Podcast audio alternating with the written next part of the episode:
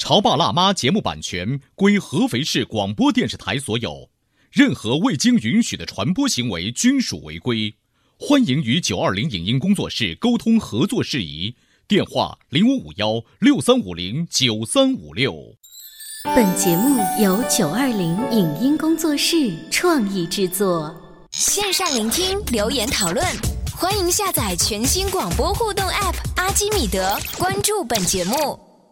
潮爸辣妈节目版权归合肥市广播电视台所有，任何未经允许的传播行为均属违规。欢迎与九二零影音工作室沟通合作事宜，电话零五五幺六三五零九三五六。你有你的钻石金龟婿策略，我有我的全家海岛游计划。你扛着单反泡妞马不停蹄，我为孩子捕捉成长的美妙瞬间。你忽略我的魅力，我会证明这是谁的时代。你否定我的生活态度，我决定我的人生蓝图。帅哥俊男靠边站，有了宝宝的潮爸魅力更爆发。窈窕美女靠边站，有了宝宝的辣妈魅力更火辣。我是辣妈，不是老干妈，我为自己代言。我是潮爸，不是太阳能浴霸，我为自己代言。潮爸辣妈。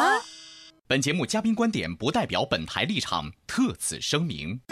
说谎是每个孩子的成长过程中都会遇到的问题，也常常让各位潮爸辣妈头疼。孩子说谎的原因有哪些呢？为什么说孩子撒谎都是家长激化出来的？如果孩子说谎了，怎么做才能既不伤害孩子的自尊，又不纵容孩子说谎呢？欢迎收听八零后时尚育儿广播脱口秀《潮爸辣妈》，本期话题：中了圈套的谎言。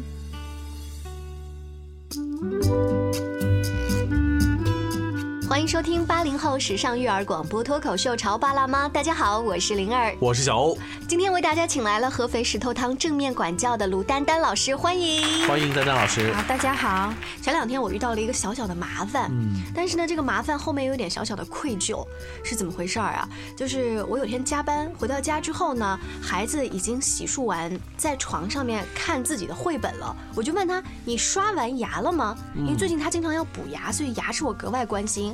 你刷完牙，然后吃了那个就是保护牙齿的一个氟的一个东西嘛，像维他命一样的东西。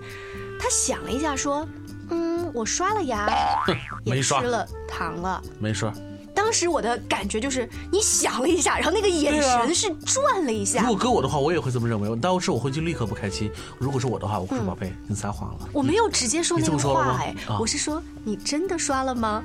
嗯，我真的刷了呀。你真的刷了？嗯，当时我的感觉就是，我待会儿要去问阿公阿婆，如果他们告诉我没有，那就是你在撒谎。但我这句话没有说出来，而是说，嗯，好的，妈妈选择相信你。好了，你继续看书吧。当时我内心非常非常的就是。生气，呃，生气加犹豫，我不知道儿子到底有没有撒谎。如果他是真的撒谎了，我应不应该在那一刻揭穿他？嗯，可是我忍住了。哎，如果在工作场合，我就还可以干这个事情，当面对质，我必须揭穿这个阴谋。但是你不是对大人，你是对孩子呀。那一刻你想就是保护他或者引导他，所以呢，我那天晚上当做什么事情都没有发生，还跟他说：“哦，那妈妈选择相信你，就是其实呃，刷牙和吃这个福糖这件事情并不是最主要的，而是。”跟妈妈不撒谎才是最主要的什么的。第二天早晨，我还是问了一下我爸妈，就是这么一件事情，让我内心其实有一点生气加焦虑的，所以想跟大家一起来聊。不是这个这个结局还没结束呢，就是儿子其实没有撒谎。哦，你问了一下长辈，长辈说他确实刷牙了。那为什么宝贝跟你说话的时候那么迟疑呀？丹丹，你有没有遇到过这种情况？我碰到这种情况，刚刚我听你说的时候，我就一直在有点想笑。嗯，因为这个画面我看的太多了。但是很多时候是小孩确实是没有刷牙。嗯，很多情况是我知道你没有刷牙，但是我用这样的方式去，等于是把这个谎言给激发出来。嗯，我已经知道你没有刷牙了，然后过去问你刷牙了吗？我刷牙了呀。我看到你没刷牙呀。嗯，我刷了呀。为什么小孩会说谎？然后小，然后爸爸可能就说，妈妈可能说你这是撒谎。为什么他在撒谎？这个谎言就是被激发出来的。你明明知道他没有刷牙，你为什么不能直接告诉他，宝宝，我看到你没有刷牙，你是不是忘记了？而为什么要去问他，你刷牙了吗？哦，那这个谎言是不是激发出来的？不过可可是灵儿她确实是不知道，因为她回来晚了，她只是想问一下这个事情。因为我的观察在于孩子他眼睛咕噜转了一下，迟疑了一下对。后来我就在想说，其实孩子他有的时候他的记性没有那么好，嗯他真的在回忆，你知道吗？所以你说灵儿那个事情，就是我对孩子并不是那么的相信，对不对？对那孩子对我的这种情绪，可能就投射到孩子身上了，他可能就会觉得，那我该怎么样去说呢？可能有的时候，妈妈是不是怀疑我在撒谎呢？她有可能就把这个事情的本身，把她的关注点从事情本身。转移到了我去怎么去应付他，我怎么样让他相信我刷牙了？嗯，就不是刷牙本身健不健康这个事儿，而是妈妈马上要发飙了这件事儿。尤其是他说了这样的一句话：“你刷不刷牙并不重要，你说真话才重要。”嗯，其实这个时候孩子也可能也会想：那我说真话，妈妈就会开心；我不说真话，嗯，妈妈就不开心。反正他也逮不到真的证据。对他可能就会去，哎，我我要说一些让你高兴的话。我丹丹刚才说的这个话，让我又继续回忆起那天晚上，我跟他说，我待会儿会去问阿公阿婆哦。嗯嗯，我可以去问吗？他又犹豫了一下。嗯，不哦要去问。他又犹豫了一下。对，所以我更加觉得他可能是在 撒谎。其实撒谎的是阿公阿婆。就是小孩子为什么不让我去问呢？嗯。如果是一个成人的感觉的话，就是你不相信我，所以你要找第三个人啊对峙。对但是他可能就会，我不知道他是怎么想的，跟一个四岁的孩子没有办法交流那么多。他觉得我跟你去对峙的话，我没办法赢你。嗯，干脆我就告诉你我当下最直接的想法，你不要去问。哦，你万一去问了，他可能就想到还有什么样的事情我要来应对呢？嗯，他就最简单的办法，但是他不知道成人眼里这一个就是一个又是一个撒谎的一个标志在这里了。嗯，哎，那所以说，在丹丹看来，孩子的撒谎谎言，还真的是我们把他给逼出来的，是我们造出来的，是吗？我看到很多场景，他确实是家长设一个圈套让孩子 掉进来。我们给他们贴了一个标签。就他会掉一次，他以后第二次就不会掉进去了。好，那我们多举一点生活当中的例子，比如说你今天在幼儿园里面，有可能是不是跟小朋友打架了？嗯因为老师他不会当着孩子的面去跟家长沟通，他单独短信说了一下啊，今天你的孩子跟其他的孩子因为什么闹矛盾了，打大打出手了，那么回来我们怎么去跟孩子沟通这件事情？又想让他自己招这个事儿，嗯对，其实这个事情就像我刚刚之前开始说的，如果说直接去拐弯抹角的去问你怎么怎么样了，那孩子很可能就感觉到你这个语气是质疑的了，对不对？一般的家长会说，你今天是不是跟小胖打架了呀？没有，真的吗？真的呀。可是我看你额头上面都破了，小胖的手也破喽。就不理了。这是一般的家长的提问方式。对，所以那个时候可能小孩又从这个事情的本身又转移到我怎么样去对付你，我怎么样去说什么样的谎言，或者我说句什么样的话，我可以去去掩饰，对吧？其实这个时候，家长你只需要去把这些事实说出来就可以了。我听说你和小胖打架了，哦，那他还有机会说谎吗？妈，你说的不对的，你听 听谁说的呀？但是我们作为家长，有的时候会是这样。其实我是想看看孩子到底诚不诚实啊哎，我给他一个机会，让他自己招呀。是不是我们有的时候过于的把这个所谓的是否诚实当做我们的一个跟孩子亲子互动的一个标准了？这是错误的，是不是？对对吧对，其实我们自己就是本身就是一种不诚实的态度对待孩子。嗯，就回到刚刚那件事情上，为什么孩子会不想去跟你去去正面的去沟通，对吧？因为很多时候就是我，比如说我刚刚说完，我听说你跟小胖打架了。那小孩，如果你平常用那样的方式去对待孩子，你打架了是不好的，我要惩罚你。如果那个用那样的方式对待孩子，那孩子第一反应是什么？我没有打架，嗯，因为我不想你因为惩罚我不舍不想被惩罚。嗯，如果家长用这样的方式，哦，没关系，啊，你跟妈妈说一说发生了什么，嗯你有没有受伤，小朋友有没有受伤，你当下是不是很生气才这样做的？嗯去接纳和承认孩子当时的那样的一种状态，嗯那他就不会去跟你去撒谎。那我们父母和孩子沟通就是无障碍的。嗯嗯，这是对于小一点的孩子。如果大一点的孩子的话，当妈妈刚开口说“我听说你跟小胖今天打架了”，孩子就开始狡辩了，后面的这些理由就开始来了。对，这时候就是妈妈的这些，你别着急，慢慢说。我知道你现在很生气，我没有要怪你的意思，就是这些，咱们赶紧来抚慰一下他的情绪。对，这样孩子他的谎言就不会出来。嗯所以我们可以想一想，孩子说话真的不是无师自通，而是从我们家长身上学到的。那好，关于谎言呢，有一种情况是我节目一开始举的例子是，我觉得孩子有可能撒谎，所以我设了一个圈套。第二种情况是，我就知道孩子一定是撒谎了。我就更不能设圈套了，就直接说出来，我好像看到你什么了，或者是我听说你什么了，对不对？对，总而言之，就不要给孩子有任何辩解，或者是他去试图去掩掩盖的这个这个机会哈。其实好难哎。当我们要求孩子诚实、不要撒谎的时候，有的时候我一直在反思着，我们作为成年人，我们自己，我们难道每天不会有一些善于去做谎言的机会，而我们是行之有效的吗？哦，我有一天也是跟孩子之间，就是这种谎言是就你骗孩嘴子了是吧边嘴嘴边一说，啊嗯，本来答应好要带他好像去什么公园玩吧，然后最后他就说妈妈为什么不去？我说哦，我今天的车子坏了。结果后天我当着他的面开了车子走了。妈妈，你不是说车子坏了吗？嗯，好像他又现在又好了一点。然后那一刻我就觉得我的脸都刷的红了，我也编不下去谎言去骗他。好了好了，你别讲话了，今天就坐好，就 就这样。就这是一种特别不好的行为，因为我我个人认为，就是我们用了一个谎言，而且被孩子识破了，那孩子会知道哦，原来妈妈也会用这种方式，以后我也会跟小朋友也会用这种方式。嗯，哦我曾经看过一些文章说，既然孩子啊，他这是正常的这种心理，他为了保护自己嘛，需要来说谎。当家长发现他第一次说谎的时候，这个第一次一定要很重视。丹丹老师会不会在他第一次说谎的时候，给他一些呃善意的提醒或者是惩戒？其实我不会把他一下子贴一个标签，这是说谎。我可能会更多的去看到他为什么会说谎。嗯所以当我知道他，比如说有的孩子，其实说谎的原因还是有挺多的。第一，他是为了自卫，对不对？他想保护他自己，他可能他的直觉告诉他，我这样做，比如说我东西坏掉了，嗯我把它藏起来，这样对我是安全的。如果我直接告诉你，我的花瓶是我打碎了，，对我可能会受到惩罚。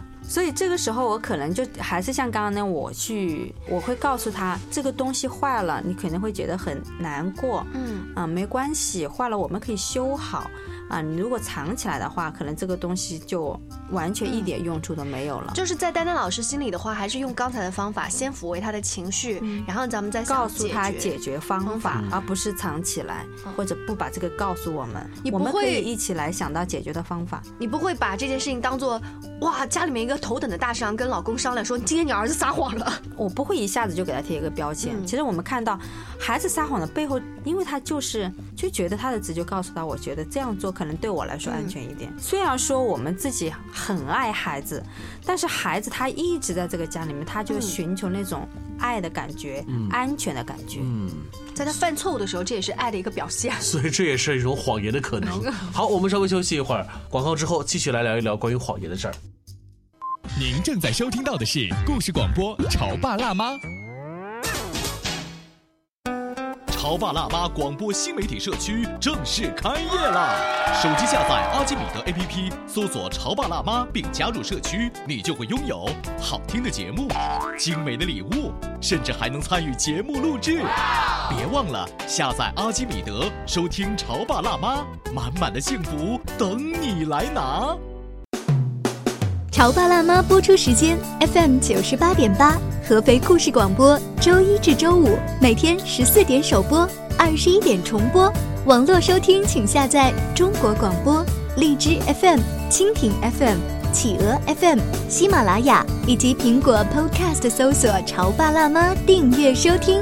微信公众号请搜索“潮爸辣妈俱乐部”，参与节目互动哦。潮爸到，辣妈，准爸到，育儿专家请。中国内地首档八零后时尚育儿广播脱口秀，陪你一起吐槽养育熊孩子的酸甜苦辣，陪你一起追忆自己曾经的小世界。潮爸辣妈。本节目嘉宾观点不代表本台立场，特此声明。说谎是每个孩子的成长过程中都会遇到的问题，也常常让各位潮爸辣妈头疼。孩子说谎的原因有哪些呢？为什么说孩子撒谎都是家长激化出来的？如果孩子说谎了，怎么做才能既不伤害孩子的自尊，又不纵容孩子说谎呢？欢迎收听八零后时尚育儿广播脱口秀《潮爸辣妈》，本期话题：中了圈套的谎言。撒谎的时候呢，孩子有的时候也是凭借一些小聪明哈。今天在我们生活当中的各种各样的谎言，尤其是在小朋友的那个世界里面，我们今天请到了合肥石头汤正面管教的卢丹丹老师，大家一起来聊一聊孩子撒谎了，作为家长怎么办？嗯，我想起儿子的幼儿园有一个家长的微信群，就是家长可以在里面跟老师请假呀，或者通知一些事情。有一个家长呢就说：“老师啊，今天我们孩子啊肚子疼。”他就我给你请假不去幼儿园了，然后老师就关心说怎么回事啊？是不是最近变天呀什么的？然后家长说哦，谢谢老师关心。现在这会儿中午吧，他又不疼了。嗯，就是他可能是想用肚子疼来逃避今天上幼儿园这件事情。哎，没有想到班主任老师呢，他非常的幽默，说没有关系，小孩子嘛，有的时候他耍一点小机灵啊，这是可以理解的。哎，我我第一次能够感受到这样子的一种回复，我的第一反应是，你怎么能逃避上学？说你生病了呢？嗯，对对。如果发生在我们家，我可能会很严肃的把他批评一顿。看来这也不对。哎，其实说到这里，我还确实很多小孩有这样的行为。嗯，这一种是他为了逃避上幼儿园，对吧？有可能是哈。其实我我们家长一看还是知道的。嗯，但有可能有个时候是真的。嗯，对吧？但是确实又是好了。但其实还有一些小孩。不仅仅是逃避上幼儿园，比如说家长在对他，嗯，他感觉到家长对他不够关注的时候，他可能也会用撒一个谎来吸引家长对他关注。嗯，就是肚子疼，这个是一个手段。哎，你刚才说真的有可能是因为，呃，比如爸爸妈妈老在吵架，然后他就说我肚子疼，他这个肚子疼，一是撒谎，二是真的心理上的紧张造成了他身体上的这种痉挛或者怎么样。然后当所有人都来关心他的时候，他忽然觉得，你看。真是不紧张了，我好了。他他想通过这样的方式，你看平常的时候都没人管我，但是当我这样的时候，家长又齐心合力来照顾我了。嗯，就我一直在想，孩子的说谎，我们对这个问题到底是要看的有多重，还是看的不要那么重？因为有的时候孩子的谎言的出现，实际上它是有有一部分是模仿、效仿父母之间。呃，一些真实与谎言的互动，比如说，如果当他眼中的爸爸妈妈也会出现的一些，比如说搪塞啊、敷衍啊，这种搪塞和敷衍往往也会用一些谎言的方式来表现出来，那么孩子就会很自然而然的，他发自肺腑的，他不是那种说我刻意说谎，他可能就是以模仿的方式，就顺水推舟的带出来了，是吧？对，对，就像刚刚你要讲的那个例子。你一说那个车子坏了，那他可能也是从父母身上学到的，嗯，因为他在生活中他就做的就是那种最细腻的观察和模仿。是的，嗯，这个时候你们会为什么说孩子是说谎？为什么是无师自通？其实他就是从我们自己身上学。所以我们是不是要好好检查一下？我们夫妻双方，我们做爸爸妈妈的，我们还有平时。多说谎了吗？所以你知道夫妻当中还会有个对话，就是你不都已经答应好这个孩子的吗？你上个星期就讲过，这个星期带他去动物园玩的。对对。还有我经常听到的就是他爸爸不在家，然后小孩就问爸不是在家吗？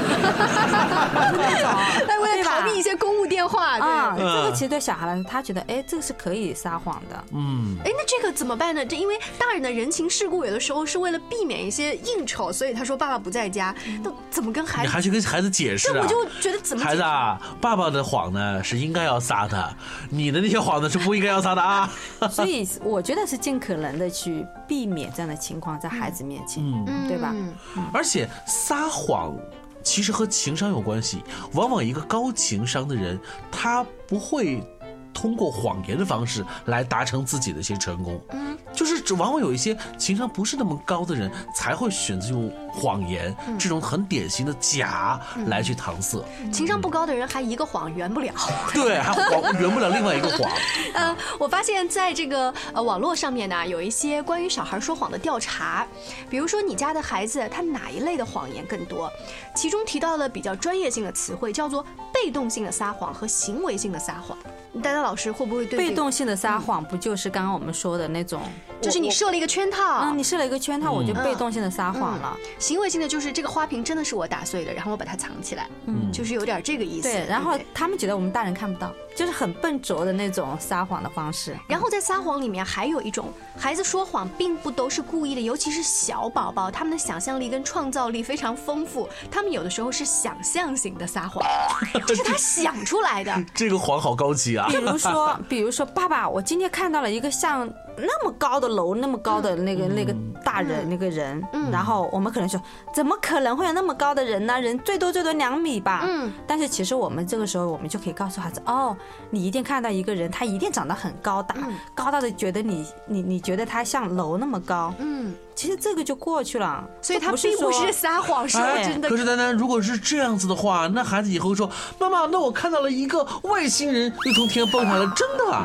你难道也不说：“宝贝，你说的是对的，你这不是白天说瞎话吗他有个时候，你要看孩子这个年龄段特点，比如说四五岁的孩子，他就是有这种幻想，嗯，对不对？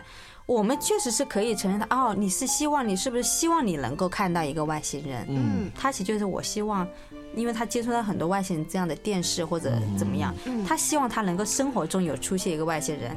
那你这个时候就是看到孩子真正的想法是什么？嗯哦，你是不是真的想现实生活中能够看到一个外星人？嗯，其实就是要懂得孩子。咱还是聊聊量子物理吧。我们说到，如果已经发现孩子他有潜在的撒谎，或者已经撒谎，这件事情都已经发生了，我们怎么样预防孩子不要撒谎？这个才是我们作为家长更为关心的吧。其实就是一方面，我们不要扮演那个警官的角色，就是不应该要求孩子去坦白，不应该把事实给夸大，是吧？另一方面呢，就是说话不要拐弯，就直接说真话，就是，嗯、比如说。我们不应该去问你把书还了吗？嗯你确定吗？为什么他现在还在你的书包里面？而是哦直接去，我发现他还在你的书包里我。发现那个已经已经过期了，你去还书已经超过那个还书的日期了。嗯，就直接就是两个两个原则嘛。嗯一就是不要去扮演那种警官的角色，要孩子去坦白。嗯一是我们可以直接的告诉孩子，嗯，就比如说，当学校通知我们孩子可能那个成绩没有及格的时候，嗯啊、就不要去问你考试过了吗？怎么怎么样，啊而是直接就是啊，我已经跟老师谈过了，我们来看一看这个事情该怎么样做。嗯，其实这就是一个预防。你知道，丹丹在说这些例子的时候，我们在想一种语境，就是。呃，你这次考试考的怎么样啊？哎他这个语境啊，就对感觉我是一个特别通情达理的家长。但其实呢，如果我直接说单单提供给我们后面的那种方法，就是我从老师那儿已经听说了你这次考试成绩不怎么样，就一下就是妈妈你就关心我的考试成绩。哎，你知道有些父母是真的很想过把父母的瘾吗？嗯，比如说小宝这次真的就考了个五十分，嗯，然后我也知道了，我回到家以后，宝宝。你这次考怎么样啊？你知道吗？当你说出这种话的时候，你就故意想看一看孩子撒谎的样子，看他撒谎到什么地步，或故意想看他出丑的样子。谁有这个权利啊？父母啊！你只有当父母的时候才有这个权利。嗯，忽然时光回缩到三十年前的时候，是不是曾经你也被这么对待呃被父母调戏过，你刚才用了“调戏”这个词，是吧？对，就是我们曾经少我们年的从小。都是被这么玩大的。对，但是既然呢，我们现在已经是八零后的潮爸辣妈，嗯经常听到不同的嘉宾老师大家分享这种育儿的智慧，嗯我们就更应该想一想怎么做智慧型的爸爸妈妈。而且你知道吗？就如果我们采用呃丹丹老师说的那个方案，就是我已经从老师那知道你的成绩了，现在我们来聊一聊吧。你就这句话其实也算是一个很大的一个压力性的语言出现，因为。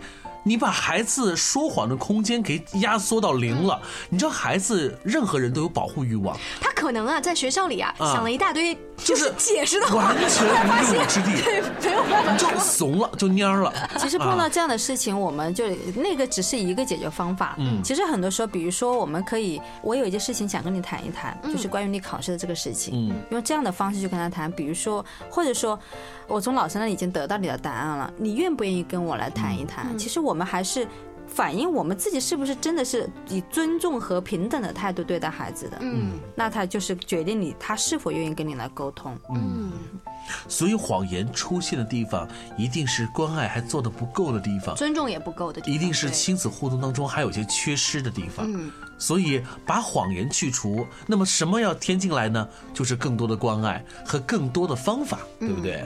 所以下次千万记住，今天我们学到最有用的一点，不要设圈套去跟孩子对话呃，一点不错，孩子都是很聪明的。不要觉得父母很聪明。还有一个，我们要作为夫妻之间，我们一定要坦诚的对待对方。对，因为时间的关系，这个话题呢，我们就不一一再把男士的这种 小九九给套出来了。要不然，其实做老婆都是很喜欢套男士的这个话的，啊对不对？我们也会套你们的话。哎，今天这个包包我怎么没有见过啊？啊，那个上个月我就就买过了，屁嘞，你才买的。